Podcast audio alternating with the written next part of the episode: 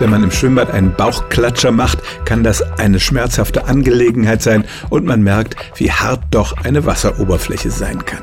Es gibt sogar einen Weltrekordler im Bauchklatscherspringen, dessen Bestleistung liegt bei mehr als elf Metern Höhe. Da ist er von einem Turm gesprungen und auf dem Bauch gelandet. Allerdings hat sich dieser Mensch auch schon innere Verletzungen zugezogen und sogar Knochen gebrochen. Wasser ist zwar generell eine recht weiche Angelegenheit, die sich leicht verdrängen lässt, aber wenn wir mit großer Beschleunigung drauffallen, müssen wir in kurzer Zeit sehr viel Wasser verdrängen und das erfordert einfach eine Menge Energie. Entscheidend dafür ist insbesondere die Fläche, mit der wir aufs Wasser knallen. Deshalb ist der Kopfsprung, bei dem zunächst die Fingerspitzen die Oberflächenspannung des Wassers brechen und dann der Körper mit einer ganz kleinen Fläche eintaucht, die beste Möglichkeit, Schmerzen zu vermeiden. Jetzt aber zur Ausgangsfrage, ist das so hart wie Beton? Nein, natürlich nicht.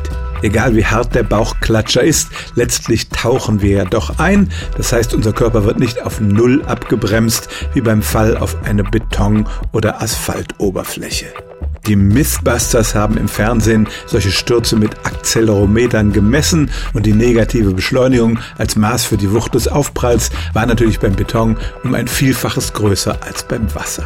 Also aus hoher Höhe ins Wasser zu stürzen kann sehr wehtun und auch zu schlimmen Verletzungen führen. So hart wie Beton ist die Wasseroberfläche aber nicht. Stellen auch Sie Ihre alltäglichste Frage unter stimmtz.radio1.de.